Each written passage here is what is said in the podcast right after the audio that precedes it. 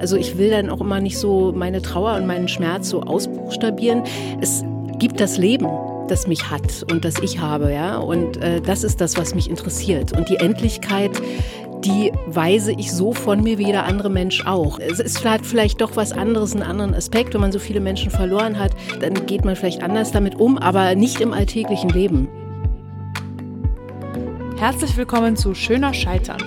Heute mit Marion Brasch und Anton Weil.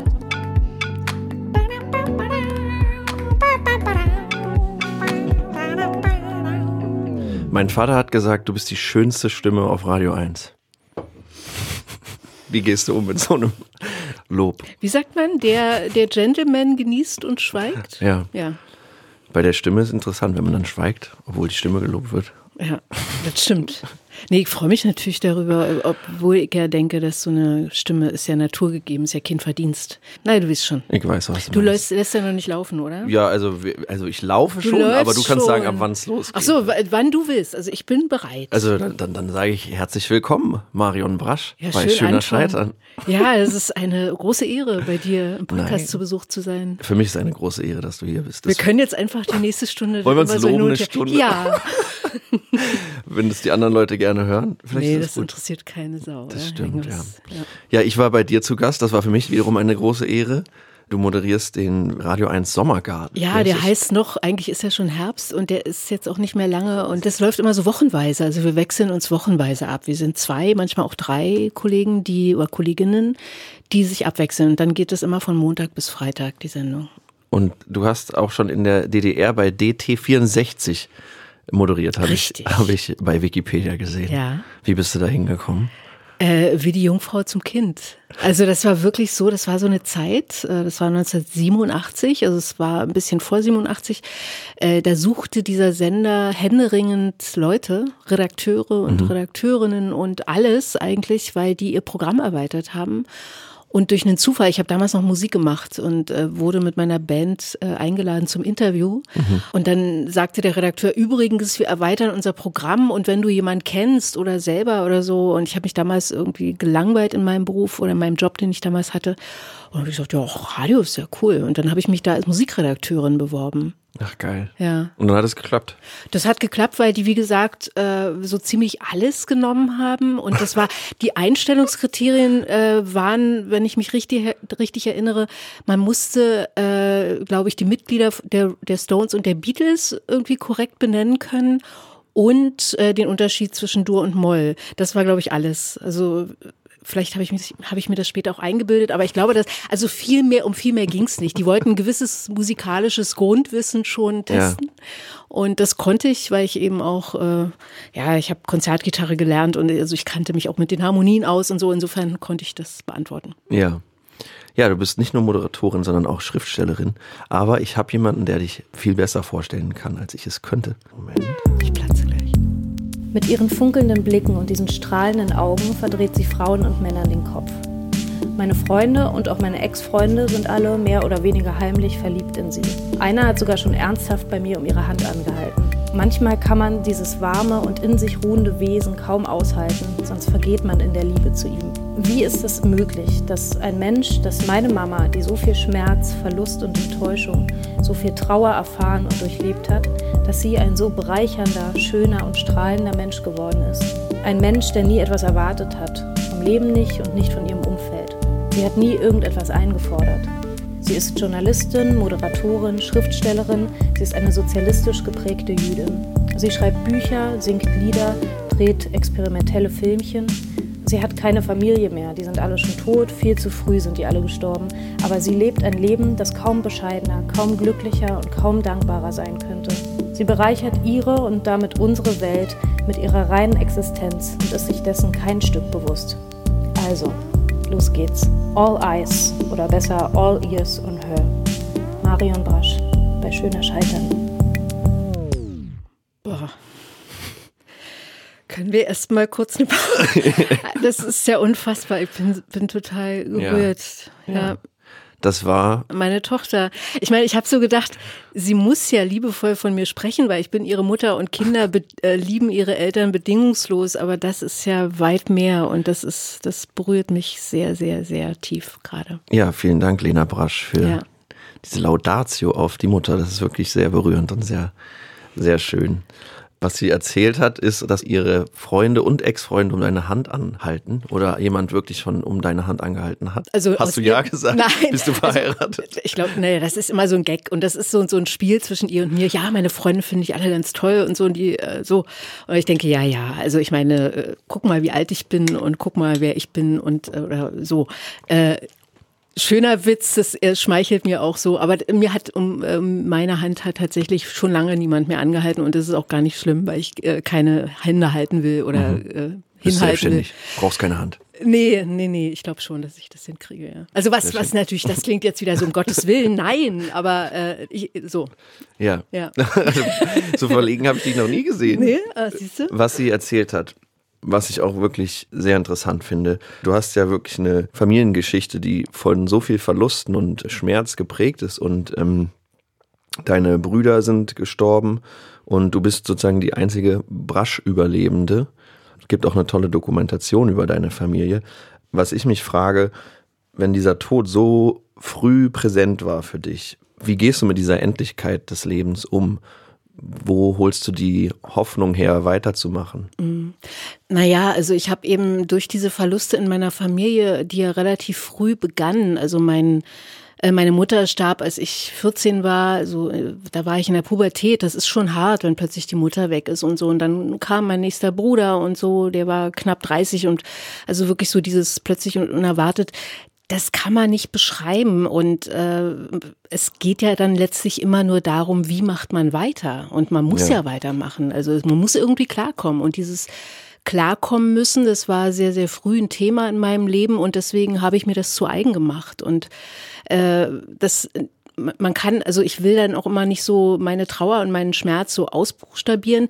Es gibt das Leben das mich hat und das ich habe, ja. Und äh, das ist das, was mich interessiert. Und die Endlichkeit, die ähm, weise ich so von mir wie jeder andere Mensch auch. Das wird nicht, äh, es ist vielleicht, vielleicht doch was anderes, einen anderen Aspekt, wenn man so viele Menschen verloren hat. Äh, dann geht man vielleicht anders damit um, aber nicht im alltäglichen Leben. Also da mache ich mir darüber keine Gedanken. Mhm. Und hast du das Gefühl, irgendwie entscheiden zu können, wie du dann damit umgehst? Also ich kenne das von mir, wenn mir solche Verluste passiert sind, dass ich das Gefühl habe, es ist wie so ein Unterbewusstsein, was für mich übernommen hat mhm. weiterzumachen. Ja, das ist äh, tatsächlich so. Es gibt, glaube ich, auch wirklich ähm, unglaublich viele Variationen von Trauer. Jeder trauert anders. Das ist eine pauschale Erkenntnis. Es ist aber so, es gibt Menschen, die, äh, die das genau verschieben ins Unterbewusstsein und weitermachen, intuitiv irgendwie, weil es eben weitergehen muss. Andere sind wie paralysiert und können überhaupt nichts tun. Da gibt es kein, äh, nicht die eine Antwort darauf. Also für mich war es so, äh, die Trauer, die wirkliche Trauer und die Verarbeitung der Verluste, das kam sehr, sehr viel später. Und äh, das ist, glaube ich, das kann man, glaube ich, sagen, ist für jeden Menschen wirklich der Umgang mit dem Verlust oder mit der Abwesenheit des geliebten Menschen. Äh, das lernt man dann irgendwie, weil der Verlust ist immer da, aber man lernt irgendwie damit umzugehen. Dein Bruder Thomas Brasch und Peter Brasch, die sind ja beide leider 2001 verstorben, aber waren ja noch mit dir, als dann die Mutter gestorben ist.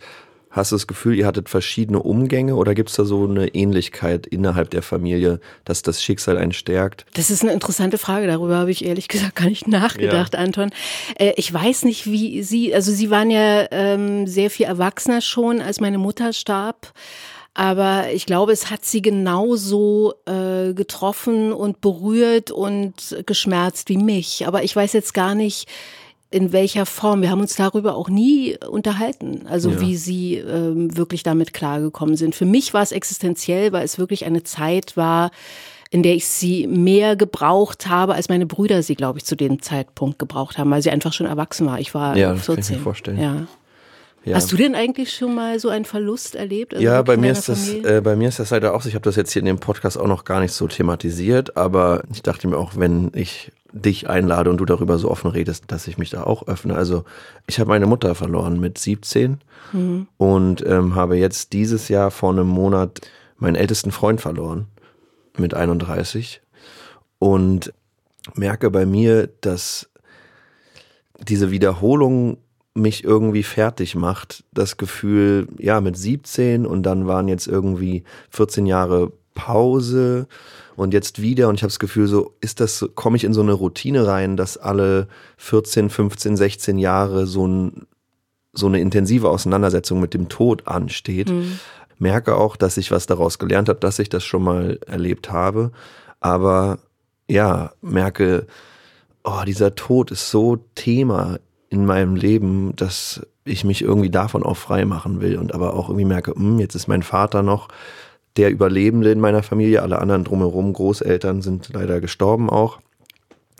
Und merkst so, ja, ey, wer weiß, ob der in 15 Jahren noch lebt. Ich wünsche es mhm. mir. Er sagt, er wird 150 oder 100. Das soll er mal machen. Aber ja, allein diese Rechnung, was ist in den nächsten 15 Jahren?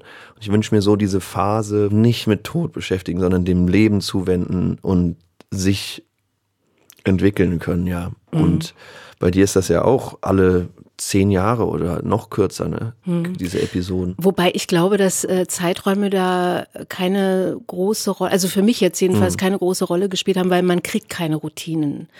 Das ist äh, leider sehr ernüchternd und traurig, weil man sich wünscht, dass man irgendwie beim nächsten Mal äh, anders oder besser oder klarer oder vielleicht mit einer größeren, mit einer größeren Verständnis für Endlichkeit, einem größeren Verständnis für Endlichkeit umgeht. Aber ich, ich vermute, dass es nicht so ist, dass es dich jedes Mal trifft und zwar aufs Allerhärteste, weil der Mensch, den du da verlierst, einfach so, so da ist, ne? Und, und plötzlich den nicht mehr zu haben, ist ja die Tatsache. Ich habe heute gerade was ganz Interessantes gehört. Es gibt so einen, äh, so einen Schauspieler, Mandy Patinkin, kennst du den? Nee.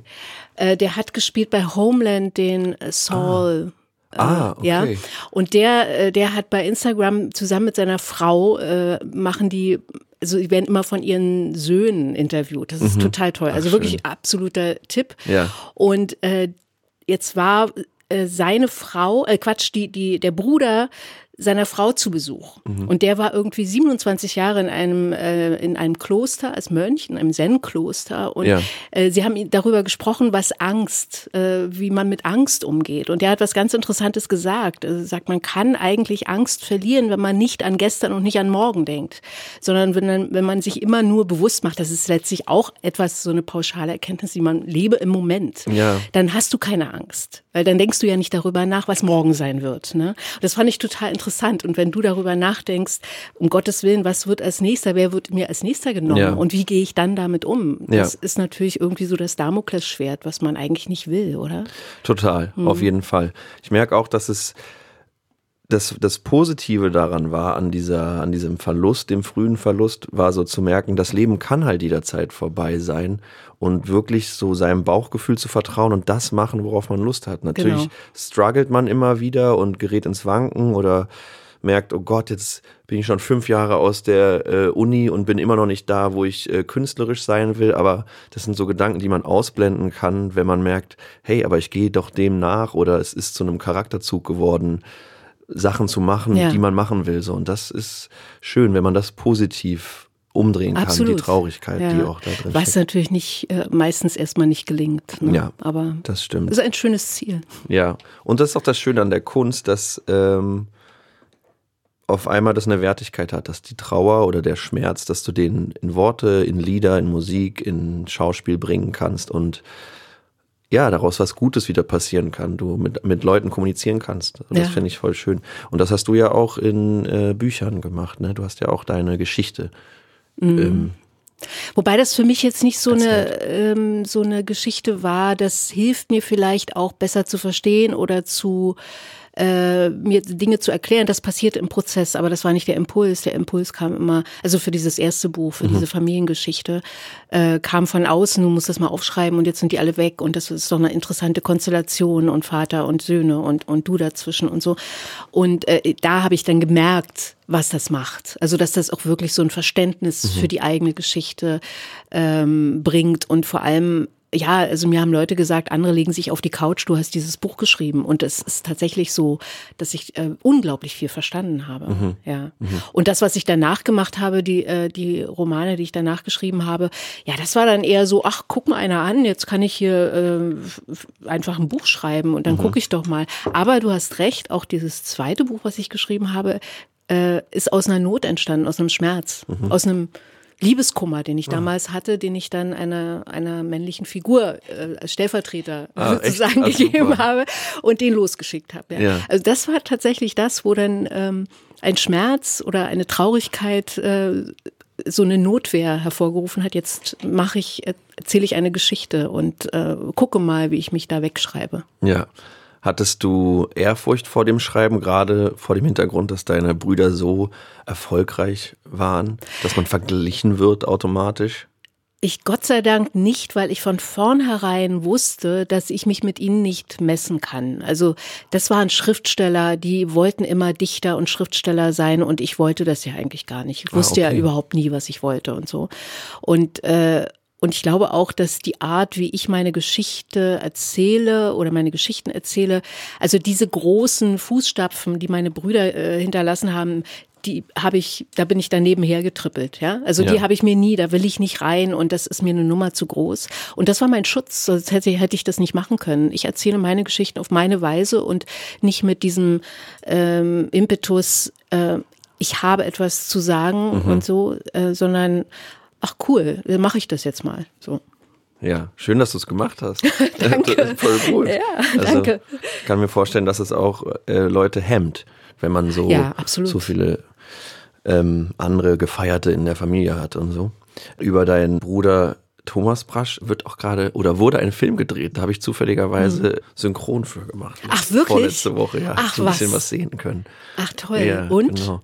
Ja, ich bin gespannt. Ich habe nur so ein paar Ausschnitte halt ja. gesehen und dann so Massensynchro in irgendwelchen, wenn sie durch die Bars gehen und so. Ah, okay. Aber also synchron, was heißt das? Du hast dann irgendwie äh, Kneipenstimmen. Genau, Ach, dass sowas. dann im, ah. in der, wenn sie in der Kneipe sind, dass hinten noch ein Gespräch ist oder wenn, was war das noch, wenn er dann fotografiert wird von Presse, dass man dann die Presseleute spricht, hey, schauen Sie hierher, Thomas, Thomas, hier zu mir ein Foto und so Kram. Aha, okay. Ja, ja toll. Genau. Ja. Wie ist das dann mit den, mit den Rechten überhaupt? Müssen die dann dich anfragen? Nee fragen oder wie läuft sowas? Nein, also in dem Fall ist es ein bisschen kompliziert. Äh, sie verfilmen ja sein Leben und äh, auch sein Leben als Dichter und alles, was da an Werk, äh, ich weiß, ich kenne den Film ja noch nicht, ja. ich sehe ihn mir bald an, auftaucht, da müssen die Rechte mit den Kindern, mit den Erben, also das sind die Kinder in dem Fall, geklärt werden, beziehungsweise mit dem Verlag, das ist Surkamp in dem Fall. Ich habe damit nichts zu tun, ich bin auch ganz froh, dass ich solche Entscheidungen nicht treffen muss. Ja. Also ja. ich freue mich einfach dann.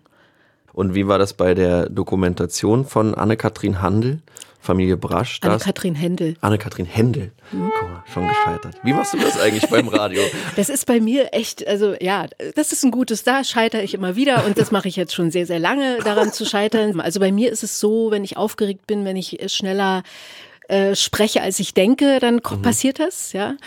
Und ähm, naja, das ist jetzt nicht sehr, sehr professionell, aber bei mir ist es auch auf Tagesform abhängig. Also es, wenn ich gute Tage habe oder meine gute Tage zu haben, kann es sein, dass es viel schlimmer mhm. ist, weil ich dann denke, zu lässig. Ich, ja, zu lässig oder manchmal meine ich äh, genauso schnell zu denken, wie ich spreche und äh, es ist dann aber nicht so. und äh, naja, also ich, ich muss damit umgehen und ich stehe dazu. Ich bin eins zu eins im Radio, also das heißt, ich kann da, ich ich habe da nicht diese Perfektion. Ja. Und ähm, ja, das ist jeden Tag aufs Neue schöner Scheitern, ja. Kleinen Versblocksnutzen. Ich komme gerade von meiner Oma. Sie wurde 99 und ich habe zu ihr gesagt, oh Mimi, weißt du was? Ich bekomme Nachwuchs. Es zieht jemand Neues bald in unsere Wohnung ein. Ja. Und damit meinte ich natürlich den kleinen Hund, den ich bekomme. Der wird Klaus Atlas heißen, nach dem berühmten Film Cloud Atlas. Naja, alles, was meine Oma dann dazu sagte, war, ach, endlich bist du nicht mehr homosexuell, mein Mädchen. Uah, da standen mir die Berge zu und ich bin nur losgeknabbert. Bist du schon mal so richtig gescheitert, dass du gar nicht mehr wusstest, was los ist oder den Faden komplett verloren hast und man irgendwie abbrechen musste? Oder weil du machst ja auch eigentlich immer live, ne? Die ja, Sendungen sind immer live. Meistens, ja, ja, genau. Also ja, schon. Also wir zeichnen das, dieses oder jenes Interview mal auf oder so, aber die Sendungen sind immer live.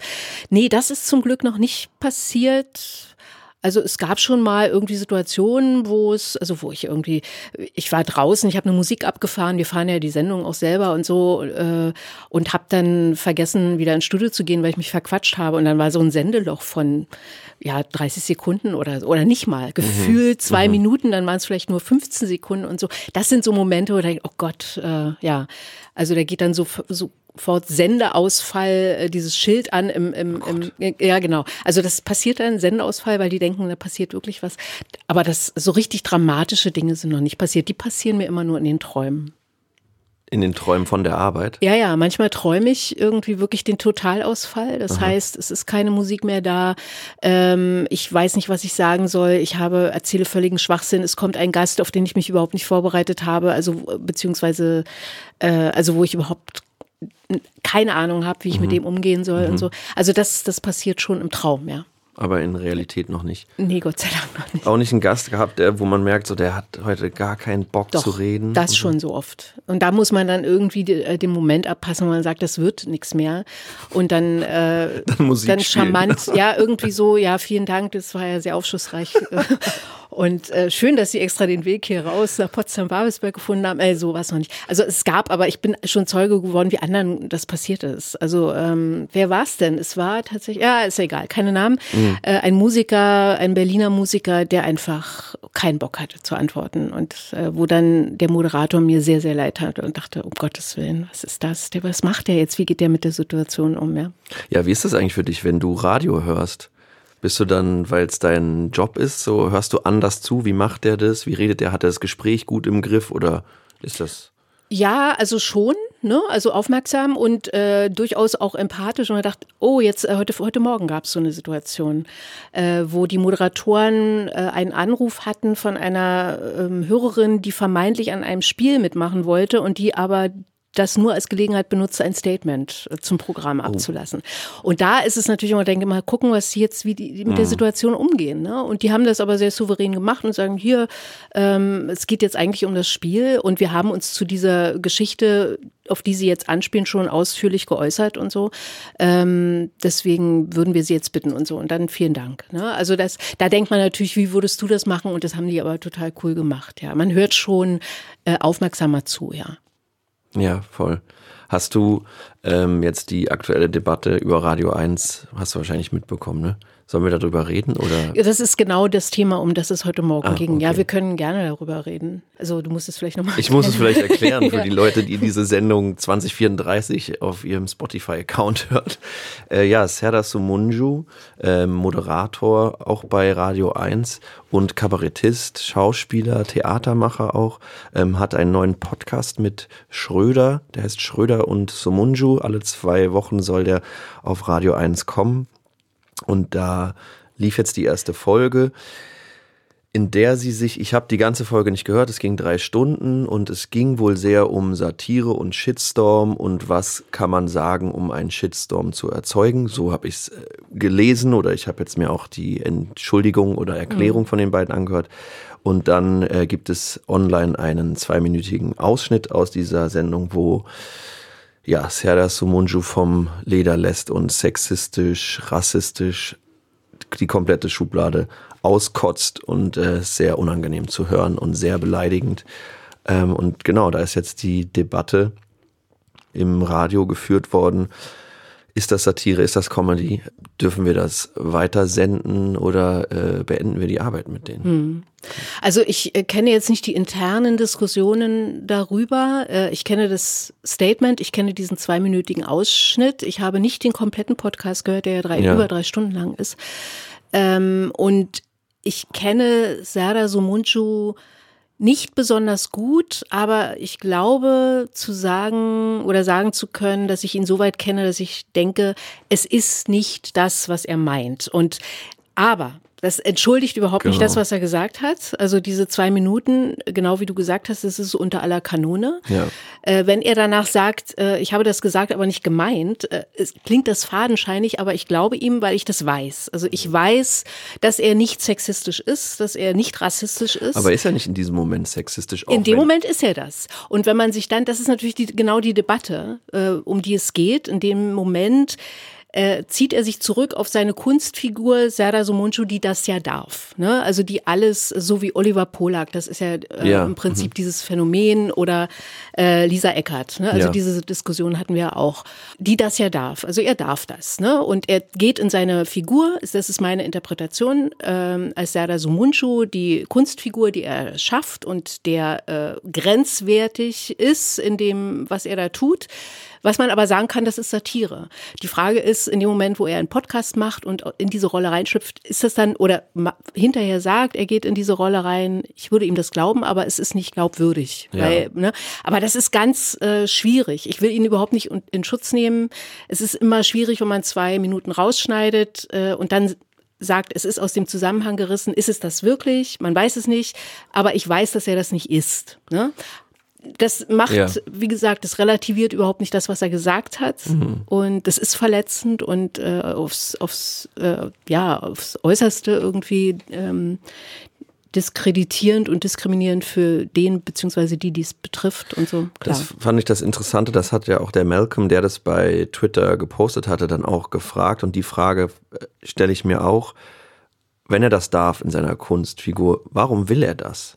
Das wird mir nicht ersichtlich.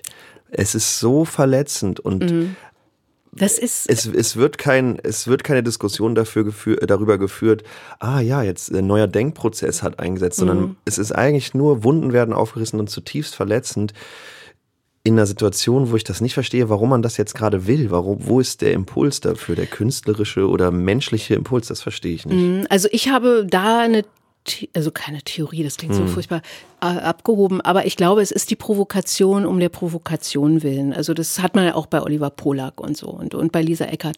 Die machen auf sich aufmerksam, vermeintlich um Finger auf die Wunden zu legen, also sicher auch mit diesem, mit dieser Absicht. Aber es ist, geht dann letztlich doch nur um sie. Also diese Aufmerksamkeit äh, zu erzeugen, äh, die Leute darüber reden, dann vielleicht auch Debatten wieder anzustoßen. Aber in dem Moment wird keine Debatte über Sexismus angestoßen, sondern Genau. eine Debatte darüber, warum Serdar Somuncu jetzt das getan hat, ja, und ob man das darf oder so. Äh, das ist für mich ganz ambivalent, aber ich finde diese, Provo dieses, diese Provokation mit Kalkül eigentlich scheiße. Ja. Hallöchen, ihr kleinen Kastaniensammler.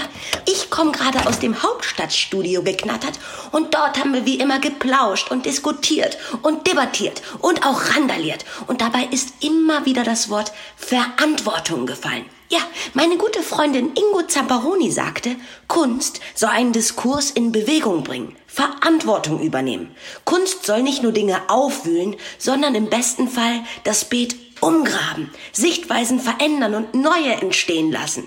Wir hingegen müssen uns informieren, unsere eigene Meinung bilden, aktiv bleiben und uns bilden. Ja, dieser Radiobeitrag neulich hat leider gar keine Verantwortung übernommen und auch gar keinen brauchbaren Diskurs in Bewegung gebracht.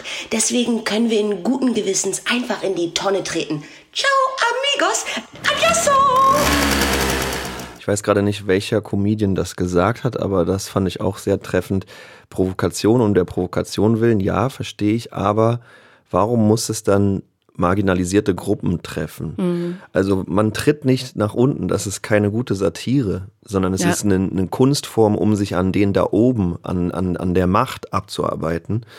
Und das finde ich war ein sehr treffendes Statement. Also es wurde jetzt nicht in Bezug darauf gesagt, aber das, ich weiß gar nicht um, ich glaube, da ging es dann um Louis C.K. oder so, der ja auch zu Recht äh, in der Kritik stand. Und da dachte ich, ja, das stimmt, das ist, glaube ich, das, dass ich denke, ja, mach die Witze über die mächtigeren Leute Ja. oder die Provokation. Ich habe auch, äh, wenn du es lesen willst, ich hatte einen interessanten Post bei Instagram gelesen darüber. Kann ich mal vorlesen. Auch satirische Sprache kann Gewalt produzieren und reproduzieren und ist nicht frei von Verantwortung. Gewalt in Form von Sprache ist in gesagtem Moment eine hervorgebrachte Realitätsentscheidung. Rassistische, antisemitische und misogyne Satire bricht unterdrückende Machtstrukturen nicht provozierend auf, sondern intensiviert sie. Es findet keine Machtverschiebung statt. Bestehende Strukturen werden simpel wiederholt. Die Wiederholung gewaltvoller Sprache bestehender Narrative dekonstruiert keine Gewalt, regt nicht zum Nachdenken an, sondern reproduziert Macht. Es ist ein Unterschied, ob Satire auf die Kosten machtvoller Dominanz geht oder auf marginalisierte Gruppen abzielt. Daher sind auch satirische Äußerungen, Parodie und Comedy als gewaltvolle Praxen zu hinterfragen. Das schrieb Alina Steinberg. Ja, kann man sicher darüber streiten. Ich habe äh, ich hab im Zusammenhang mit, äh, finde ich total interessant, äh, es gab ja äh, in den 90ern äh, Harald Schmidt ne, Ja. und die Polenwitze. Im Prinzip ist es das ja. Ne? Also du wirst äh, konfrontiert mit diesen Witzen, die absolut polenfeindlich, diskriminierend und so weiter sind. Und äh, sag, ja, warum macht der denn das jetzt? Und was ist denn, also das kann man ja im Prinzip, ist es eine Kategorie, glaube ich. Ne? Ja. Und damals haben sich auch Leute darüber, darauf erregt, aber es hat nie so eine gesellschaftliche Debatte darüber gegeben wie jetzt. Das ist natürlich in Zeiten von äh, Instagram und Twitter Ja. eine ganz andere Dimension. Ne?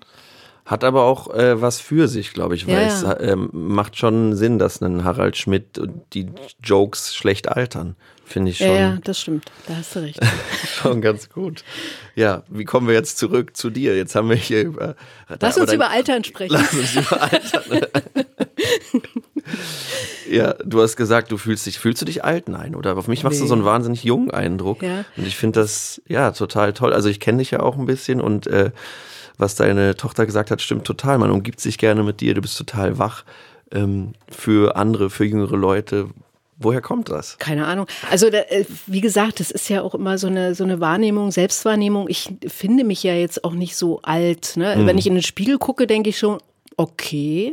Also das finde ich jetzt nicht so so großartig, ja. Aber ich, fühle mich ja, das auch das wieder eine pauschale Erkenntnis. Ich fühle mich nicht alt. Ich fühle mich vielleicht so wie 40 oder so. Ja. Ja, also das würde ich so mein gefühltes Alter ist 40. Ich habe irgendwie äh, eine gute Zeit schon gehabt als erwachsener Mensch ähm, und gefühlt habe ich noch ganz viel Zeit vor mir als immer noch 40-jähriger Mensch, der ich inzwischen, das ist 20 Jahre her, ich werde nächstes Jahr 60. ich mir, und das macht mir so, wo ich denke, was, 60? Das kann ja wohl nicht wahr Ja, sein oder so. ja. Hä, das geht doch gar nicht. Aber ne? das ist, glaube ich, das Gute, wenn man so eine, so eine ironisch oder lustige Distanz zu diesem, äh, ja gut, da wäre ich 60, aber ich fühle mich wie 40. Also mir Ja. geht's auch so, dass ich, keine Ahnung, jetzt bin ich 31 und denke, hä, aber mein Hirn springt zwischen 31 sein und 15 Ja. sein und 5 sein und weiß ich auch nicht, 50 sein. Ja. So, das ist total schön, wenn das Alter nur so ein Aspekt, so eine Zahl ist. Ne? Ja, ja, genau. Also irgendwie wird das, werden die Zipperlein anfangen. Da werde ich das schon irgendwie, wird man, wird die Natur mir schon vorhalten. Äh, Im Moment mal, also jetzt mal schon ein bisschen langsamer an die Treppe hoch, ne? So, aber ist nicht, ja. Ja, aber du bist ja auch bei Instagram total aktiv. Das ist übrigens auch sehr, sehr humorvoll und lustig, dich da zu sehen, was du da machst. Du machst auch so eine, das hatte ja Lena auch erzählt, so Filmchen. Du machst jeden Tag eine Sekunde, filmst du und Mhm. Ja. schneidest es am Ende des Monats zu einem dann eigentlich ja 30 oder 31-sekündigen Filmchen zusammen. Interessanterweise sind die ein bisschen länger, die Filme. Ja, also, weil der, ich habe immer so einen kleinen Abspann, äh, weil manchmal, also wenn wirklich Tage sind, ähm, wo ich zwei interessante Dinge erlebt habe, dann kommen auch mal zwei Sekunden Ja. für einen Tag. Ja. Aber im Grund ist die Idee eine Sekunde am Tag und das ist für mich äh, eigentlich wie so ein Tagebuch. Ich Also finde das total toll, ja. ja, und ich habe irgendwie angefangen, ich mache das jetzt schon extrem lange, seit 2013. Mhm. Also seit sieben Jahren mache ich das jeden Tag und jeden Monat und am Ende äh, schneide ich das Jahr zusammen.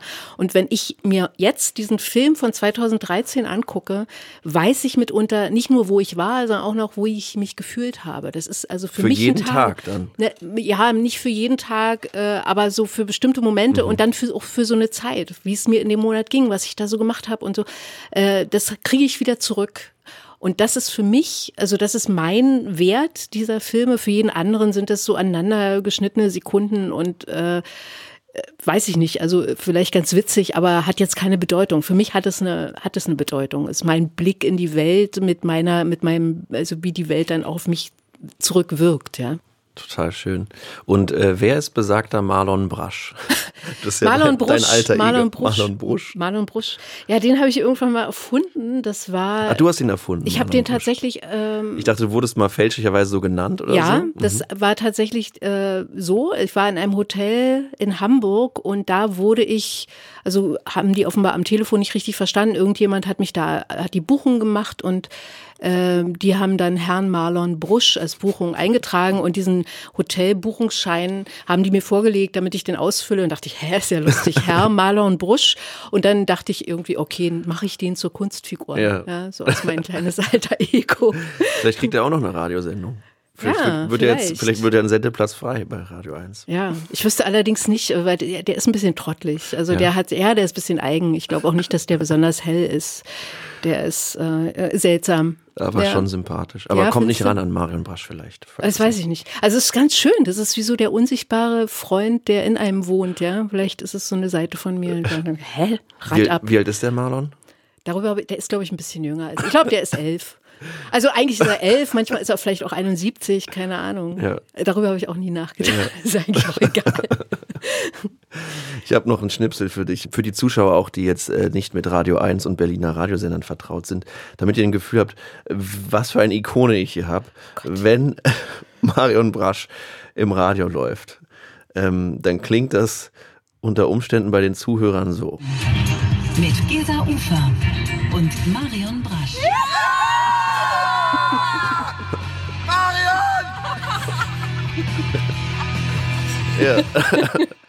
ich weiß nicht, ob du das mitbekommst, wenn du im Studio sitzt, aber Nee.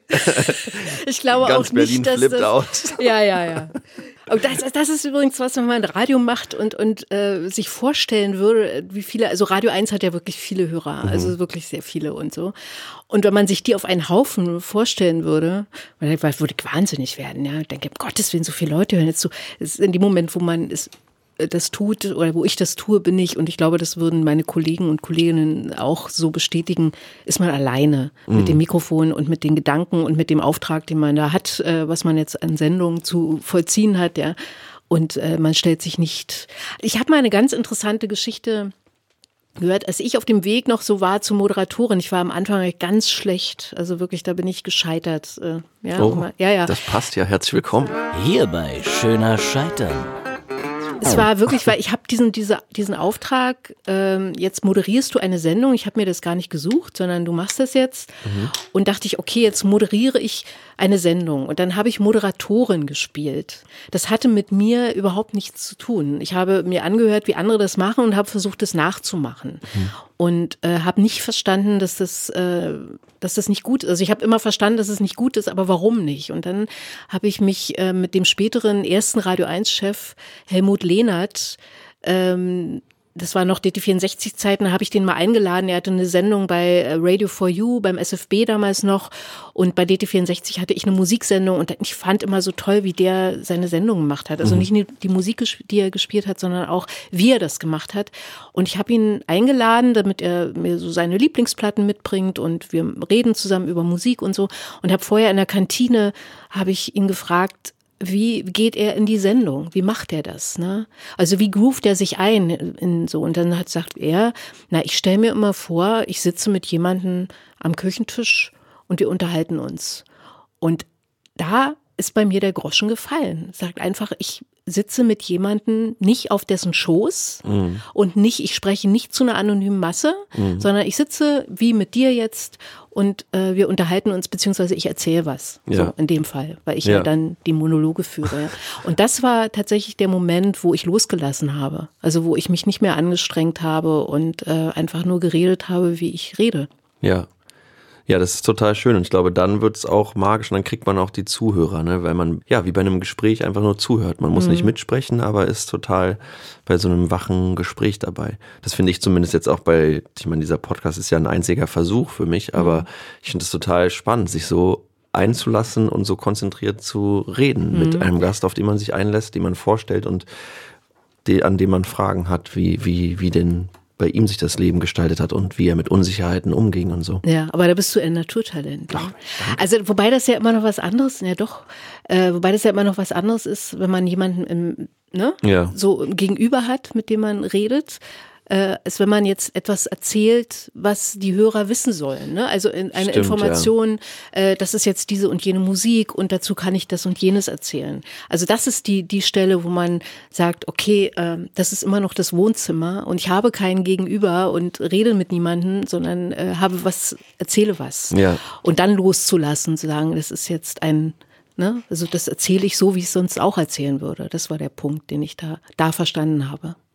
Ja, und ich glaube, wenn du das ausstrahlst, dann wirkt sich das auch auf den Gast aus, ne? Mhm. Dass der sich so fallen lassen kann oder hinsetzen kann und irgendwie von sich erzählen kann. Ja. Also ich meine, klar, gibt es Leute, die sind dann aufgeregt oder sind gar nicht offen dafür, aber ähm, es resoniert total schön mit, den, mit dem Gast im Idealfall. Ja, genau. So. Das wäre sehr schön, wenn das funktioniert.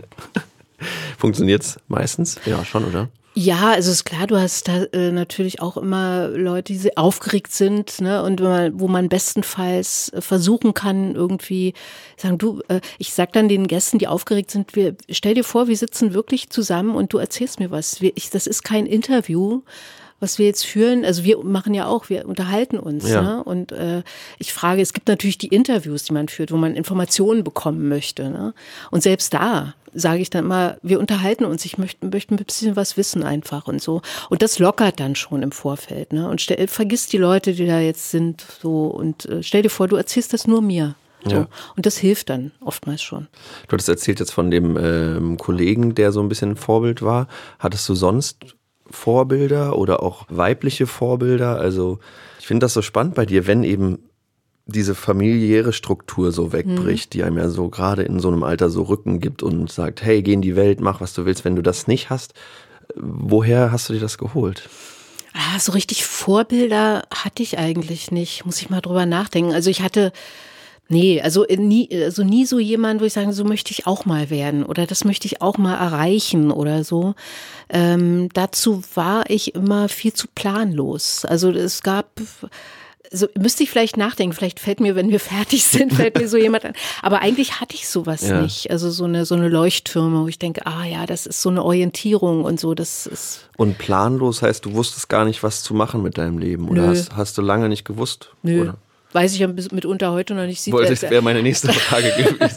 Nee, also ich hatte wirklich auf äh, lange überhaupt gar keinen Plan. Ich habe mich so treiben lassen. Ne? Also ich habe einen Beruf gelernt und äh, dann habe ich den ausgeübt, Schriftsätze habe ich gelernt, war ich so und wusste nicht. Und äh, dann habe ich Musik gemacht und ich war aber in allem, was ich getan habe, also ich habe dann richtig Konzertgitarre gelernt und so.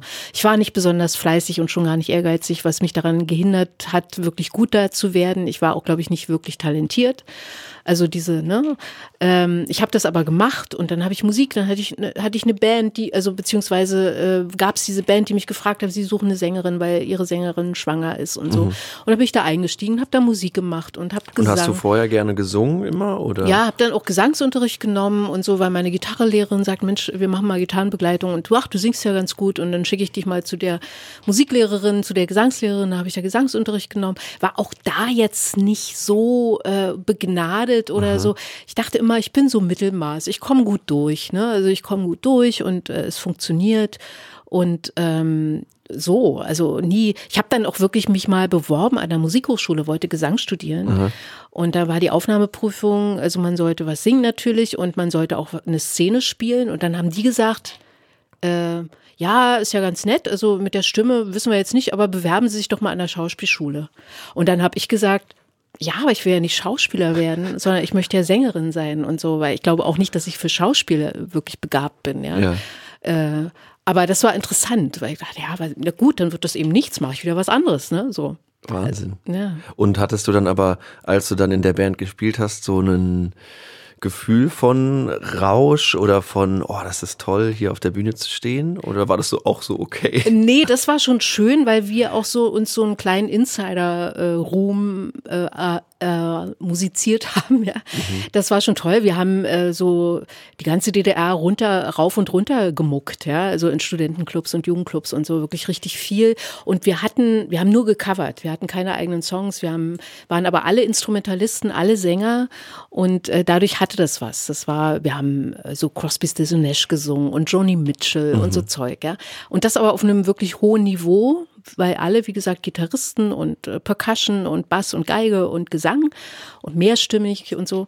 Und das hatte schon was. Und dann, da habe ich mich total wohl gefühlt, weil wir alle Rampen, also, also wir hatten Rampensäue und ich war eher keine Rampensau, aber ich musste dann auch mal nach vorne und so, dann auch meine Solonummern. Und das, da fühlte ich mich aber immer so aufgefangen von der Band. Also ich war Mitglied dieser Band und ich war nicht die Sängerin der Band, ja. Ja. So.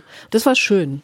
Aber das war dann nicht der Punkt, dass du dachtest, boah, ich will jetzt, das soll größer werden. Nee, nee, Nee. nie. Nee. Das, es ging dann irgendwie auseinander und dann kam der Job beim Radio und so. Nee, also ich hatte auch nie den, diese Berufung jetzt. Äh, Und du hast dann auch nicht einen Plan, so ich möchte das und das noch machen Nee. oder mich da drin verwirklichen, sondern du guckst, was kommt. genau, genau. Und da hatte ich eben viel Glück. Ne? Also es irgendwie immer irgendeine Tür aufging, wie damals bei, beim Radio. Sagt, mhm. wir suchen Leute oder so. Oder schreib doch mal deine Familiengeschichte. Ah, der Verlag und so, die interessieren sich dafür und so und mach das mal oder so. Ne? Und das heißt, der Weg zum Schriftsteller kam dadurch, dass jemand auf dich zukam? Genau. Genau, ah. ja. Also dass dann wirklich wieder eine Tür aufging und der Fischer Verlag gesagt hat, wir möchten, dass sie dieses, diesen Roman wirklich schreiben. Die haben den mit 20 Seiten quasi genommen mhm. und dann habe ich den weitergeschrieben und dann fanden sie das gut und es lief auch ganz gut und sie sagen, ja, wenn, wenn du mal wieder eine Idee hast, schreibst du eine neue Geschichte und wir gucken uns das an. Und so lief das. Ne? Mhm. Er hatte wirklich großes Glück oder ja, also es führte eins zum anderen irgendwie. Und hattest du Momente, wo keine Tür aufging, wo du dachtest, oh, was mache ich denn jetzt? Ja, so nicht wirklich existenziell, also wo also es gab natürlich auch existenzielle, also ich war dann auch arbeitslos, nachdem das Radio äh, DT64 nicht mehr gab und dann kam dieses Kind äh, zur Welt, das da vorhin gesprochen hat. Äh, ja. Das seht ihr nicht, Marion Brasch zeigt auf dem Laptop. genau, also Lena wurde geboren, dann äh, hatte ich keinen Job, war mal irgendwie ein Dreivierteljahr arbeitslos und da wusste ich dann schon nicht, wie es weitergehen soll und dann ging dann wieder eine Tür beim Radio auf, die sagten, wir, du kannst bei uns freiberuflich weitermachen. Ähm, also so richtig ähm, Schwierigkeiten hatte ich eigentlich nicht. War das deine Frage? Also, dass ich wirklich dachte, ja. das ist jetzt. Nee, irgendwie kam immer irgendwas. Und in diesem Moment, wo nichts kam, was du gerade beschrieben hast, hast du dann aus der Erfahrung oder hast du, hast du das mitgenommen, was bisher deine Erfahrung war? Es wird schon irgendwann wieder was kommen? Oder mhm. gerät dann so eine Realität ins Wanken? Die gerät ins Wanken, na klar. Also und auch immer wieder die Sorge, auch bei, äh, bei meiner Radioarbeit, ich war immer freiberuflich dann, ne? Und ähm, das könnte zu Ende gehen. Und es sieht so aus, ich muss auch jetzt darüber nachdenken, äh, ich werde nicht ewig beim Radio arbeiten können. Also weil da kommen junge Leute, die wollen auch mal Radio machen und da will ich da nicht, äh, die, ja, die sitzt ja da immer noch und moderiert, äh, sondern ich möchte eigentlich in der Situation sein, dass ich sage, ähm, ich gehe dann mal und so. Okay. Ähm, aber ich kann es mir im Moment eigentlich noch nicht leisten, mhm. das zu sagen, weil dazu ist das noch meine Miete und mein Lebensunterhalt, den ich da verdiene. Ja. Und du machst das viel zu gut. Ja, das ist schön, dass du das sagst und das macht mich auch sehr froh und so, aber ich bin da auch realistisch und denke, ja, trotzdem, ich mhm. möchte lieber lieber gehen. Nicht ne? rausgerollt werden. Nicht rausgerollt werden, genau, genau. Verstehe. Ja. Und wenn du das Gefühl hast, es geht damit zu Ende oder es sollte irgendwann eine Veränderung kommen, ist nach wie vor, irgendeine Tür wird schon aufgehen oder? Ja, also es gehen gerade, also was heißt, äh, gehen Türen auf? Also ich hoffe, dass es mit dem Schreiben weitergeht. Mhm. Ne? Also das ist schon irgendwas, äh, ein Beruf, den ich jetzt gerne nachgehe oder gehen würde. Das hängt ja nicht nur äh, vom Wollen ab, sondern auch von dem, was sich da entwickelt im Kopf. Und ähm, dann, ja, ich moderiere eben auch so äh, Lesungen von Autoren und so. Ne? Und das ist schön, wenn man so beide, beides macht. Ne? Also einerseits Autorin zu sein und selber zu schreiben und eingeladen zu werden und moderiert zu werden und dann die andere Seite eben auch zu kennen, äh, mit Autoren zu sprechen über ihre Arbeit und über ihre Bücher. Ne? Und das mache ich jetzt gerade ähm, verstärkt. Also kriege ich immer so eine Anfragen, äh, können Sie diese Veranstaltung moderieren? Das ist ganz schön. Und sagst du das dann zu, wenn die Leute dich wirklich interessieren oder? Ja, ja. also im, im, meisten, ja, in den meisten Fällen schon.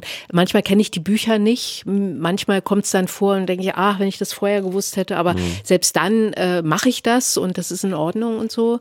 Aber oftmals jetzt zum Beispiel. Ähm, ich weiß nicht, wann du das sendest. Es ist dann schon wieder vergangen. Warte, zwei Wochen. Ach so, okay, dann war es das schon. äh, werde ich moderiert haben eine Veranstaltung mit Volker Weidermann. Das ist der äh, äh, Spiegel Literaturchef, mhm. der ein großartiges Buch über Anna Segers geschrieben hat. Anna Segers war in der DDR Schullektüre und das siebte Kreuz war das Buch, was man lesen musste und deshalb nicht lesen wollte und es eigentlich blöd fand. Und ähm, der hat ein Buch über ihr mexikanisches Exil geschrieben und das habe ich gelesen und finde es großartig. Ich habe jetzt wieder angefangen, Anna Segers zu lesen, Transit, äh, mhm. fantastisches Buch. Und äh, wenn wir, wenn du das sendest, werde ich diese, diesen, diese Buchpremiere mit Volker Weidermann und Matthias Brandt, der dann aus Transit lesen wird, oh, gehabt haben. Und darauf freue ich mich, bin extrem aufgeregt, also diesen beiden, mit diesen beiden diesen Abend zu machen. Du kannst ja jetzt schon mal sagen, wie es war. Wie war es ja. denn? Ja, also ja, ich hätte es, ich hätte, ich bin ihnen nicht gerecht geworden. Nee. Nee, Anton, ich bin ihnen nicht gerecht geworden. Ich, mir fiel dann irgendwann, ich war so blockiert. Und Matthias Brandt, weißt du, Matthias Brandt. Ich hatte vorher schon so Albträume und dachte, es hat sich alles bewahrheitet. Dieser großartige, wunderbare Schauspieler und so. Und ich habe hab so nur Scheiße erzählt und so. Ja. Aber es war ein langer Abend. Es war ein viel, viel, langer viel Abend. Scheiße. Nein, oh Gottes Willen. Stell dir vor, jetzt hören Leute, haben vorher nicht zugehört und dann Ja. sagen, oh Gott, das wird die Brasch, ey, warum macht denn die das? Die Brasch. Und dann, Die Brasch, wirklich Wahnsinn. Ich habe mir dieses Interview angehört. Das war phänomenal. Der Matthias Brandt, ich habe den noch nie so losgelöst gesehen. Das war so eine tolle Atmosphäre, wie die den um den Finger gewickelt hat mit ihrer charmanten, tollen Art. Wirklich Wahnsinn. Ich habe mich wirklich verliebt, das muss ich sagen. Moment mal. Ich glaube, im Studio wird gerade über die Liebe gesprochen. Ich glaube, da gehen wir mal zurück. Ja, wir sprechen gerade über die Liebe und darüber, dass äh, Liebe Arbeit ist und das Unverständnis darüber. Ein Teil, der sagt, warum soll Liebe Arbeit sein? Ja. Ich habe da keinen Bock drauf. Liebe soll einfach nur schön sein und wenn es nicht mehr schön und leicht ist, dann ist man, ist man weg. Ja, das war so meine, meine Idee von der Liebe. Und es, bei mir war es immer so, dass ich nach drei Monaten manchmal ein bisschen später, manchmal auch ein bisschen früher irgendwie dachte, nee, das ist es nicht. Das ist dann eben noch nicht die Liebe, wenn an, das, an die Stelle der Verliebtheit kein anderes Gefühl tritt. Und ich mit diesem Gefühl oder mit dieser Auflage, Liebe ist Arbeit, äh, überhaupt nichts anfangen konnte und kann. Ja, Das begreife ich als Defizit, dass es so ist, weil dadurch habe ich, die längste Beziehung war sieben Jahre, aber die war eigentlich auch schon vorher zu Ende, ja, also wo ich dann sagen würde, da habe ich mir wirklich Mühe gegeben. Und es war toll, also die Ja. Männer waren ja immer toll, nur Ja. ich habe es irgendwie nicht durchgehalten. ja, weiß nicht, ob durchhalten dann da das richtige Wort ist. Oder? Nein, es war dann eben zu Ende, ja. Ja. ja. Ich weiß nicht, wie ist das bei dir? Also du hast ja, also Liebe ist für mich nach wie vor irgendwie so ein Mysterium. Also ich denke, gibt's das wirklich oder reden wir uns ein, dass es das wirklich gibt? Ich sehe Ehepaare vorhin von dem äh, Mandy Patinkin, Ja. von dem ich gesprochen habe, die sitzen da nebeneinander und sind so liebevoll miteinander und haben sich ständig auch was zu erzählen. Ich sehe alte Leute, die Hand in Hand über die Straße gehen und denke, das ist aber krass, ja. Ja. Dann sehe ich äh, 50-jährige Paare in Restaurants nebeneinander sitzen, die überhaupt nicht miteinander reden, Das ist so furchtbar. oder? Ja, das finde ich auch. Das ist so eine Horrorvorstellung. Dieses sich anschweigen und eigentlich, da schwingt dann so eine Verachtung mit, in so eine Eiseskälte in dieser Stille. Ja.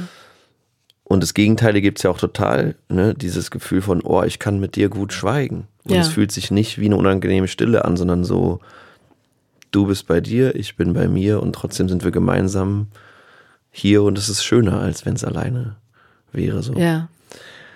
Aber ja, ich bin da auch noch nicht dahinter gekommen. Ich weiß es auch nicht. Ich merke nur, ich, für mich ist es schwierig, weil ich das, ich habe sozusagen kein Ideal vorgelebt bekommen. Von daher, woher soll es kommen, außer von den ganzen verklärten Filmen und Büchern, die man so liest? Das stimmt. Also das war bei mir eigentlich ähnlich. Also meine Eltern waren verheiratet und mein Vater war sehr viel abwesend. Also ich weiß gar nicht, ich habe die beide so im liebevollen Umgang ganz selten erlebt. Und also das war ja sowieso schwierig, diese Familiengeschichte und so. Und dann war meine Mutter weg, egal. Aber ich denke auch, ich weiß nicht, also ist das so ein, so ein tiefes Misstrauen, was mich da erfüllt hat? Äh, vielleicht liegt es auch noch weiter zurück. Manche behaupten, ja, du warst in der Wochenkrippe, du hattest gar keine Eltern, die dir das vorleben konnten, die haben dich verlassen und so. So dramatisch würde ich das gar nicht sehen. Ich weiß es nicht. Ich habe nur relativ früh gelernt und deswegen bin ich auch relativ äh, entspannt, äh, wenn Liebe abwesend ist.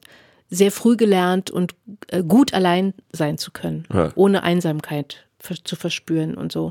Ich kann sehr gut alleine leben und so. Und ähm, mir fehlt nichts, wenn mal keine Liebe anwesend ist. So. Das ist äh, ein ganz schöner und sehr komfortabler Zustand. So. Nicht erstrebenswert sicher, aber ich, äh, mir geht's gut damit. Hast du dich immer selbst geliebt? Nee, nee, das nicht. Also das ist zum Beispiel so ein Thema, da wäre vielleicht so, ein, so eine Therapie nicht so, nicht so schlecht. Nee, habe ich nicht. Also mache ich bis heute äh, nicht so besonders. Also äh, ich komme klar mit mir. Auch mit mir komme ich einigermaßen klar. Aber ich, mir fehlt es, dieses, dieses gute Maß an Selbstliebe. Ach, Fehlt echt? mir, glaube ich. Ja, ja, ich glaube schon. Ja. Weil du dann zu Unzufriedenheit neigst oder? Naja, nicht Unzufriedenheit, also so eher, ja, ich strahle das vielleicht nicht aus, ne? So, Mhm. ähm, aber ich finde mich jetzt nicht so besonders gut. So. Also ich bin manchmal stolz auf Dinge, die ich tue, so, oder wenn ich, wenn ich so ein Buch veröffentlicht habe und Leute lesen das und denke, boah, ist ja krass, ja, Mhm. so. Also dann bin ich auch glücklich und das macht mich zufrieden und ähm, habe aber kein, also ich kann jetzt nicht sagen, Mensch, ich bin toll oder so. Also das, was Lena vorhin über mich erzählt hat, das macht, berührt mich so, weil ich mich so nicht sehe. Ich sehe, nee, ich sehe mich so nicht. Und äh, das klingt vielleicht kokett, aber ist so. Also Ja. ich nehme mich so nicht wahr. Ich habe, ich nehme mich eigentlich gar nicht irgendwie wahr. Ich bin irgendwie in der Welt und mache irgendwas, aber ich habe jetzt nicht so ein ähm, äh, ja, vielleicht muss ich da mal ran. Vielleicht sollte ich deinen Rat mit der Therapie wirklich mal annehmen. Es klingt so, als ob Marlon Brusch gerade hier ist. Ich bin Ja, so ich in sag der Welt. ja, ja, ich bin so in der Welt. Da hat so sie mich hineingeworfen. Irgendwann nimmt sie mich wieder weg, dann ist auch in Ordnung. Ich lauf mal hier lang und mach Genau. da. Ja, ja, genau. Aber du kannst das dann annehmen, wenn sowas kommt von, von Lena, aber glaubst Ja. das nicht? Oder Ich, ich freue mich darüber, aber äh, ich glaube es ihr auch. Und also wenn, wenn, wenn mich Leute spiegeln und so, also es gibt auch Leu sicher Leute, die mich ganz anders spiegeln, also die mich irgendwie äh, scheiße finden und so. Das, äh, ne, das ist ja auch normal und so. Das höre ich Gott sei Dank nicht. Und selbst wenn ich das mal mitkriege, dass irgendjemand äh, mich blöd findet, denke ich ja, ist ja dein Problem, ist ja nicht meins. So, ne? Ja. Das ist übrigens wirklich die, die Lehre des Alters, äh, dass man irgendwann aufhören sollte, äh, ob äh, oder darüber nachzudenken, wie andere, wie man auf andere wirkt und wie, wie andere über einen denken. Äh, außer gute Freunde, also wo mir immer wichtig ist, was sie denken, was ich tue und so. Aber wenn irgendjemand sagt, ah, ich so und so, ah, ist ja doof und so, Mhm. ich mach das und das und so, ist mir doch scheißegal, was du von mir denkst. Das ist doch dein Problem, Ja. nicht meins. ja. Und was denkst du dann aber? Ich meine, das zeugt ja zumindest jetzt von einem sehr innigen und vertrauensvollen Verhältnis, wenn deine Tochter so über dich redet. Mhm. Ähm, was meinst du, wo kommt das her? Dieses Verhältnis. Ja, und dieses Vertrauen. Was hast du ihr da mitgegeben? Äh, weiß ich nicht. Also es ist da. Also wir waren ja irgendwie, ähm, also ich, sie war ja, wir waren ja eigentlich immer miteinander allein. Da gab es zwar mal Männer auch und äh, die auch sie angenommen haben und die sie mochte oder vielleicht auch mal weniger mochte oder so.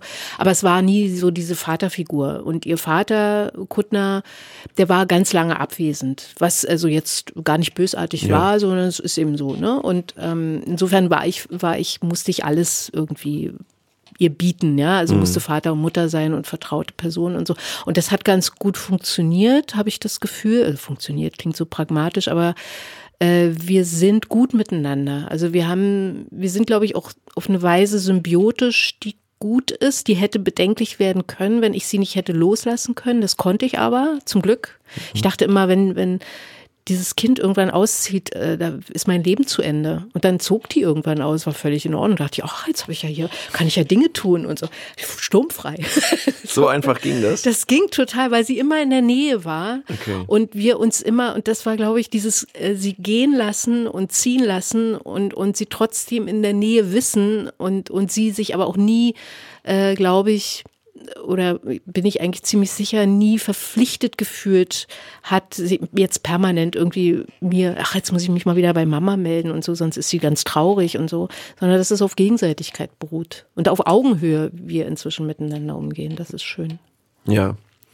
Ja, das ist etwas, was ich sehr bedauere, mit meiner Mutter nicht mehr zu haben. So einen erwachsenen Kontakt auf Augenhöhe, wo man sich irgendwie ganzheitlicher gegenübersteht und sieht, du bist zwar auch meine Mutter, aber du warst auch lange davor schon eine Person, die ihre Eigenarten hat und ihre Themen und äh, ich bin ein eigenständiger Charakter. Und das ist, glaube ich, ganz toll, wenn man, wenn man so ein Verhältnis mit seinem Kind erreichen kann. Ähm, und es gibt irgendwie kein Allgemeinrezept dafür, Nee. wie man das machen kann, ne? Nee, gibt es, glaube ich, nicht. Aber du hast, glaube ich, also wenn, wenn ich das manchmal so beobachte, äh, so ein ganz schönes, vertrautes und äh, verspieltes Verhältnis zu deinem Vater, oder? Ja, das stimmt, das stimmt. Also zumindest, äh, wenn ich ihn dann äh, veröffentliche auf Instagram oder wo auch immer, Ja. dann äh, ist das gerade dadurch, dass er sich diesen Medium so entsagt, hat das, glaube ich, einen guten Humor, dass er dann, dann habe ich immer einen Counterpart, mit dem ich das spielen kann.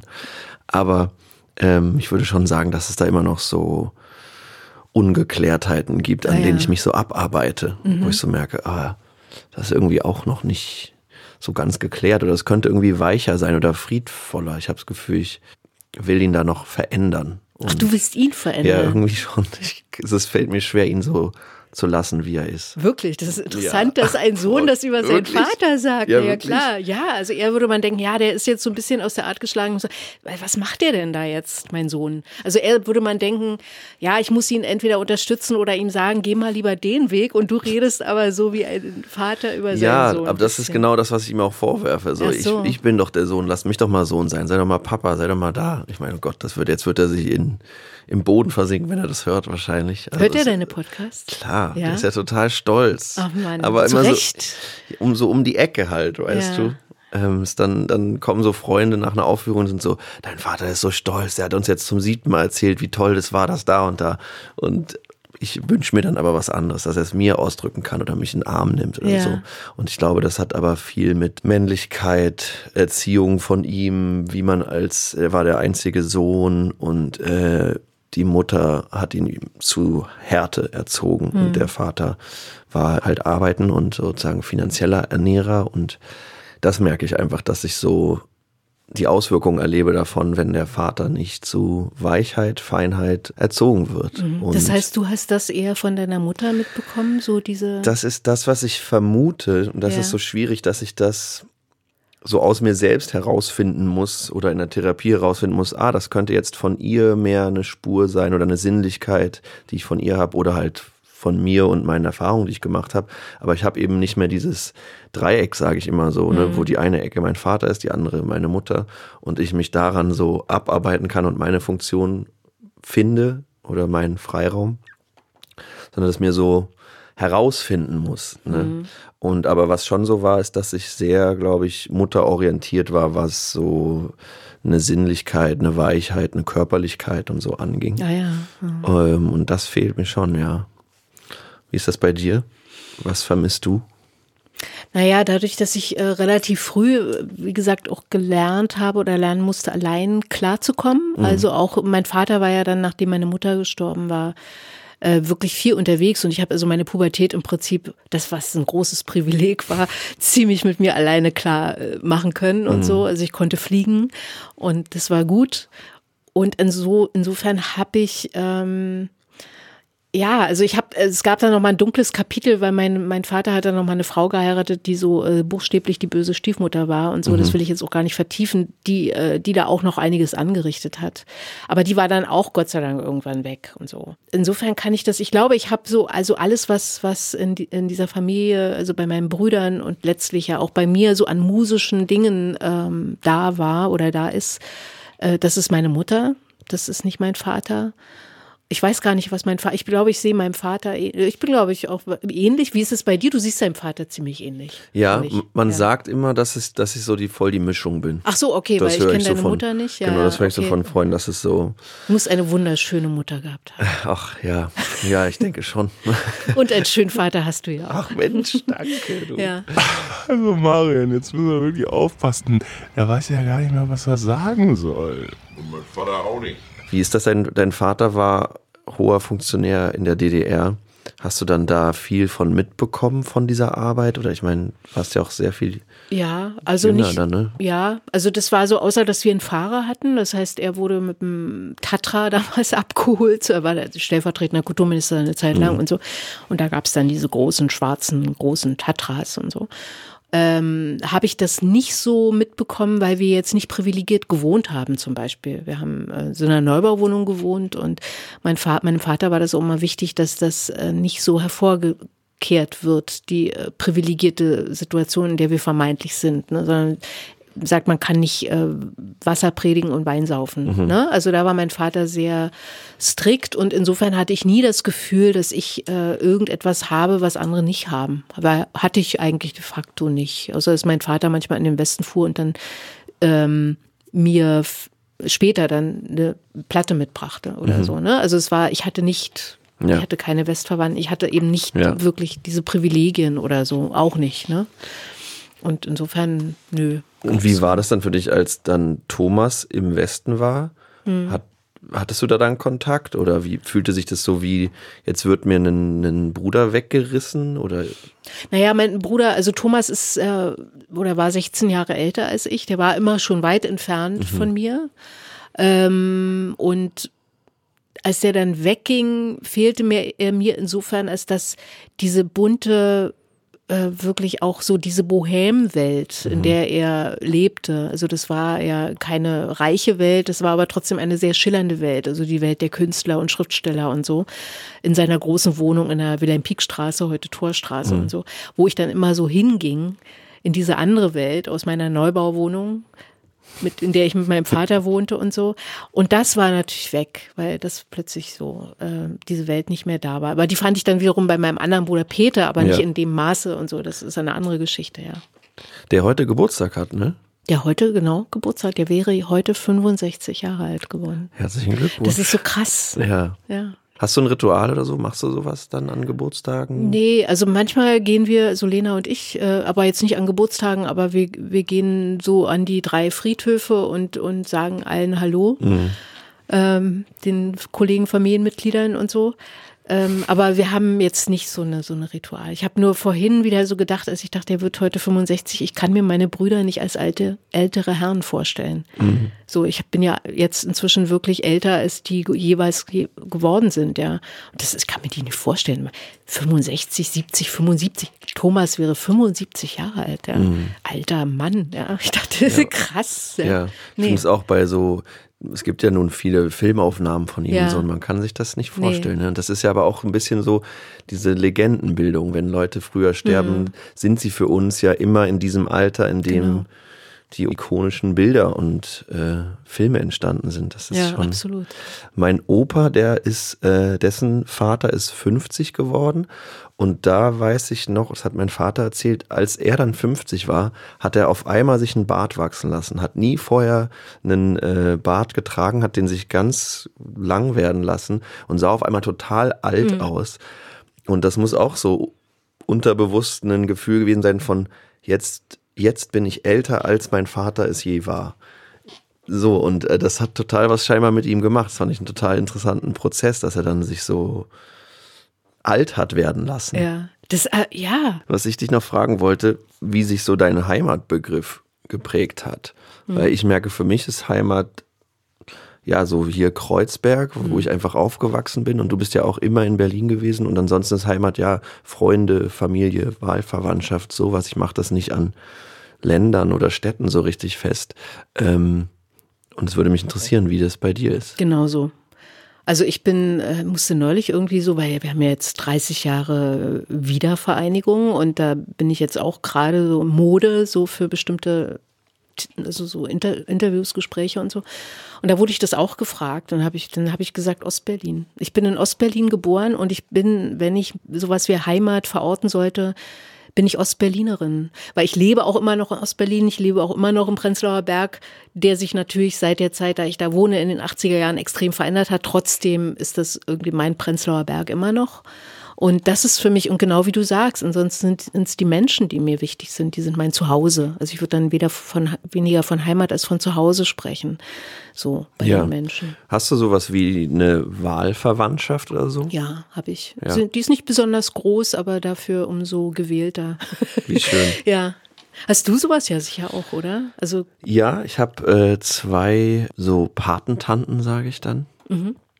Genau, da ist das auch. Das war auch zum Beispiel, die eine war eine der besten Freundinnen von meiner Mutter und die, das war ihr dann noch ganz wichtig, ein Ritual zu machen, bevor sie geht, dass sie so mich übergeben kann in die Hände ihrer besten Freundin. Mhm. Wir haben nicht so viel Kontakt, aber fühlen uns trotzdem verbunden und so. Das ist äh, ganz schön, dass es das gibt. So. Mhm. Also so Erwachsene, ich sag jetzt mal genau. Erwachsene äh, genau. Wahlverwandtschaft. Genau. Ja. ja, und ansonsten habe ich halt Freunde, zu denen ich dann brüderliche Gefühle habe oder ja. so. Ja. Ähm, ja, und das ist, das ist schon, das gibt auf jeden Fall Halt. Mhm. Ja, ja.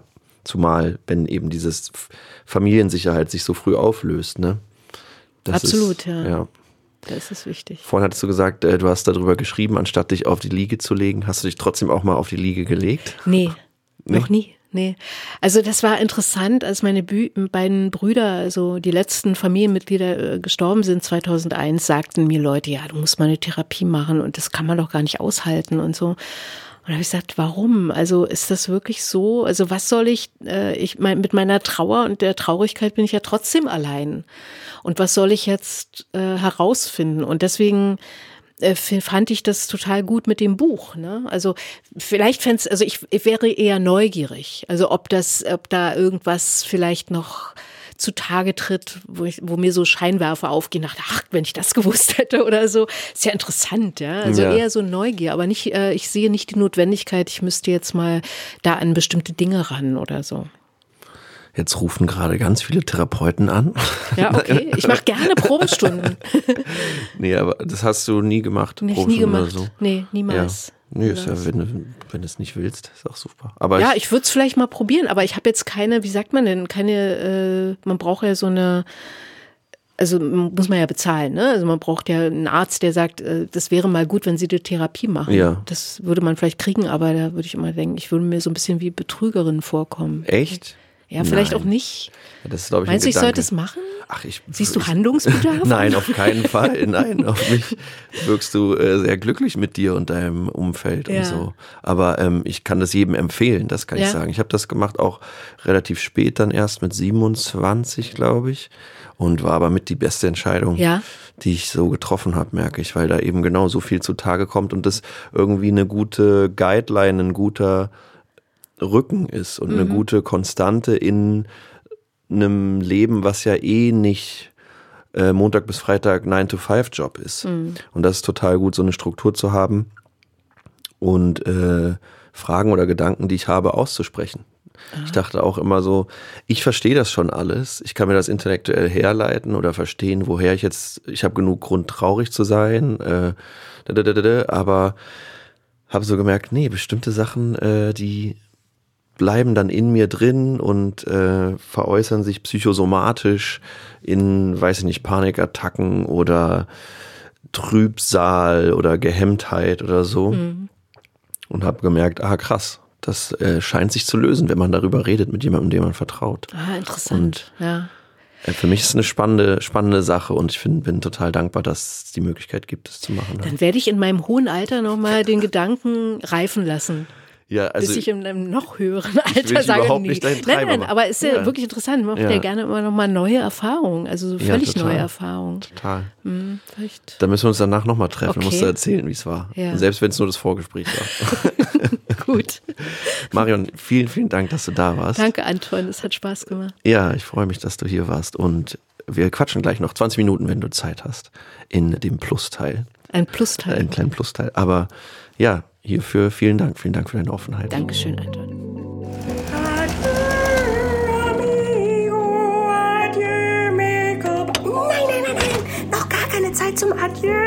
Sagen, es geht nämlich weiter auf Schöner Scheitern Plus. Und dort reden wir über Marions Zeit bei Radio Fritz, wie es für sie war, als die DDR zusammenbrach, wie sie nach Mölden und den rassistischen Anschlägen in Rostock 92 überlegte, Deutschland zu verlassen und wieso sie sich dagegen entschied, warum es ihr ausreicht, von der weiten Welt zu lesen, anstatt sie zu bereisen und wie sie damit umgeht, nicht immer zu wissen, was sie will und was als nächstes passiert. Ich bin aufgeregt. Ich knatter schon mal los mit meiner kleinen neuen Biene. Adieu. Das war Schöner Scheitern mit Marion Brasch und Anton Weil. Schöner Scheitern ist eine Produktion von Studio Naschi. Unter Mitwirkung von Matteo Hall, der die Beats und Instrumentals macht, Fabian Rabe, der sich hier wieder besonders reingehängt hat, Theresa Guggenberger, das bin ich. Oh yes! Und Hannah Müller. Oh goddamn, she's hot! Gottverdammte Tschüss!